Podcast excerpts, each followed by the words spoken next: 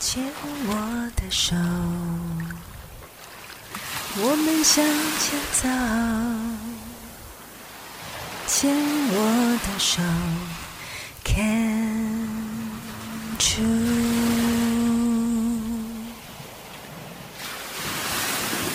牵我的手，我们向前走。牵我的手。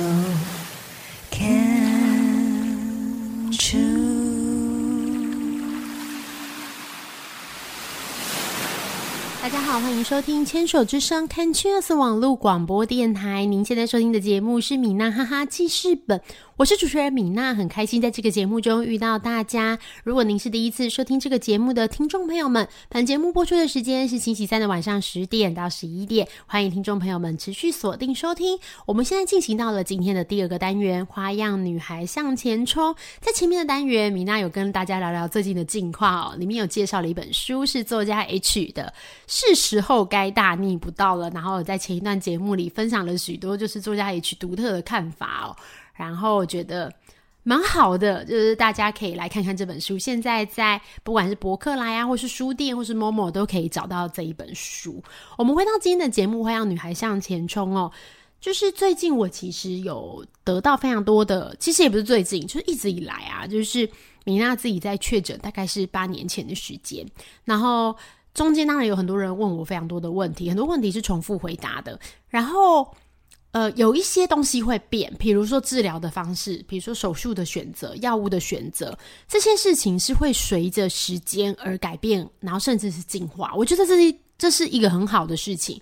因为以前确诊的时候，你没有那么多标靶的药物可以用，你没有那么多的。手术方式可以选择，你没有那么多，你就算要重建植入细胶，你没有那么多的，就是细胶的种类，这样以前的细胶就跟现在的细胶有就是很大很大的差异，这样。所以如果说你今天有问我同样的问题，比如说包含重建的材质，或是重建术后要注注意的事情，诶，我发现答案是会变的。就是有可能会改变，所以这个部分我们有时候会常常跟病友说，就是你要记得要跟医师讨论一些细节，因为医师才知道，就是现在最新最新的就是医疗新科技走到什么程度。医师真的是一个很厉害，就是助人的职业，这样子，他们必须要吸收大量的知识，但吸收完大量的知识之后，要再把它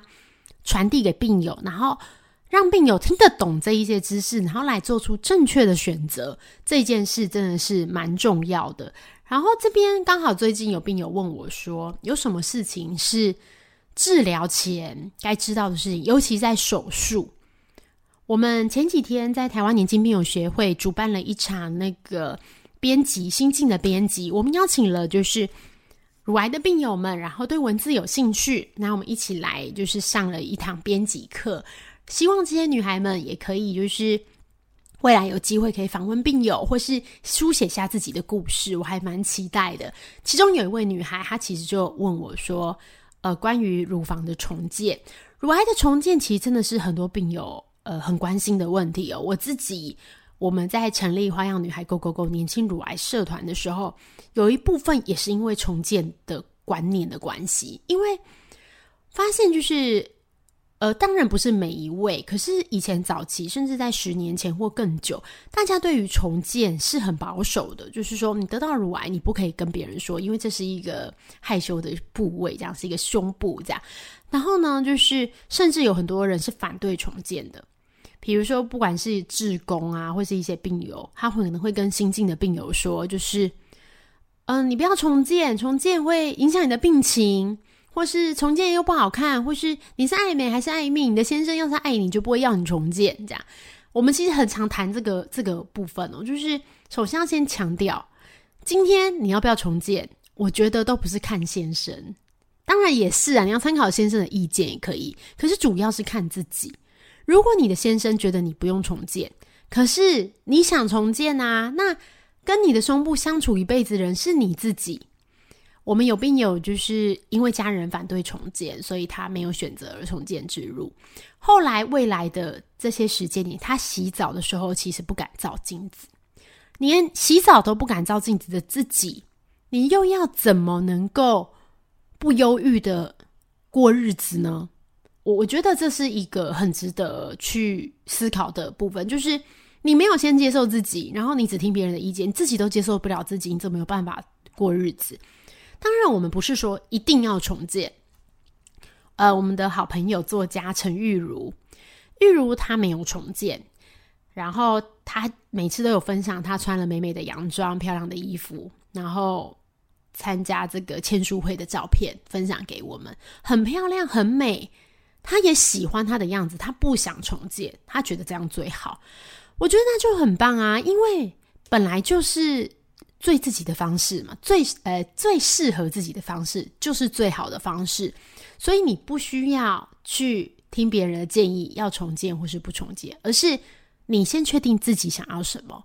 那有的人当然会担心重建可能有一些手术费呀、费用的问题呀。现在蛮多都有补助的，就是包含我们台湾年轻病友协会已经连续两年有跟就是细胶的厂商合作，就是可以免费提供这个假体。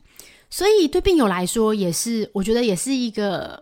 蛮省钱的方式，我觉得蛮好的。对，就是大家可以想一想自己到底要什么。然后刚刚回到就是我们在那个编辑课程的时候，有一位女孩，她就问我关于重建的事情。她说：“呃，医师有问她说，你想要做细胶还是做字体的？这样？那当然，字体的好处是，呃，字体就是从身上的这个呃肌肉啊，或是通常是那个。”皮瓣肚子这边，然后把你的肌肉跟这个皮瓣取出来，然后做成胸部这样，然后是自己身上的肌肉。但我觉得在做这些手术之前，就是还是有一些部分是因为我没有听过病友的经验，要先知道的，有个底的。第一个就是，如果你是要做皮瓣自体的手术，当然第一个时间很长，然后要去做完要去加护病房，这个这个应该大家都。都新闻里有播，因为我们的那个呃心仪就心仪之前也有分享，他是做字体的。但是这个里面有一个风险，就是每一个手术都有风险。对病友来说，我会觉得需要了解最大的风险是什么。其实手术最大的风险真的就是感染，不管是字体或是异物，就是细胶。我们也有听过放细胶的病友，呃，放细胶的好处是它的那个。呃，伤口小，恢复时间快。可是呢，真的就是有很多时候，他的体质很特别，他放进去细胶就感染，放进去细胶就感染，甚至他放人工血管就感染。然后到后面重建失败的，他可能不能接受假体的这个细胶，后来可能做了自体或是放弃重建，这个是有发生的。我们不能说几率很高，几率真的很低，可是有发生过。这个是。我觉得病友要先知道的，当然也很多成功的案例，可是也有人失败。那另外就是关于皮瓣的重建，皮瓣的重建，我觉得风险，我那时候没有选择的话，风险我觉得是更大。主要是他的伤口很大，他伤口好像大概是超过三十公分这么大，在肚子里开一个这么大的伤口。我们有遇过病友是他的体质非常容易感染，但是你在打开你的肚子之前呢，你其实都不知道你是什么样的体质，这是一个。有点危险的事情，然后如果你的伤口愈合的不好，你可能会产生很多细菌，你要用抗生素，要用就是要去救你的肚子，因为你有可能会造成全身性的感染。当你有这样子的感染过后，你就算是可能这个重建就算是失败了嘛，因为没有办法就是愈合这个伤口。那之后呢，可能要再换成细胶或是不重建，就是当然这是后面的医疗选择。可是你这个，你这个手术的，因为手术，因为重建的字体是比较贵的，你字体的手术费啊，你还是要付。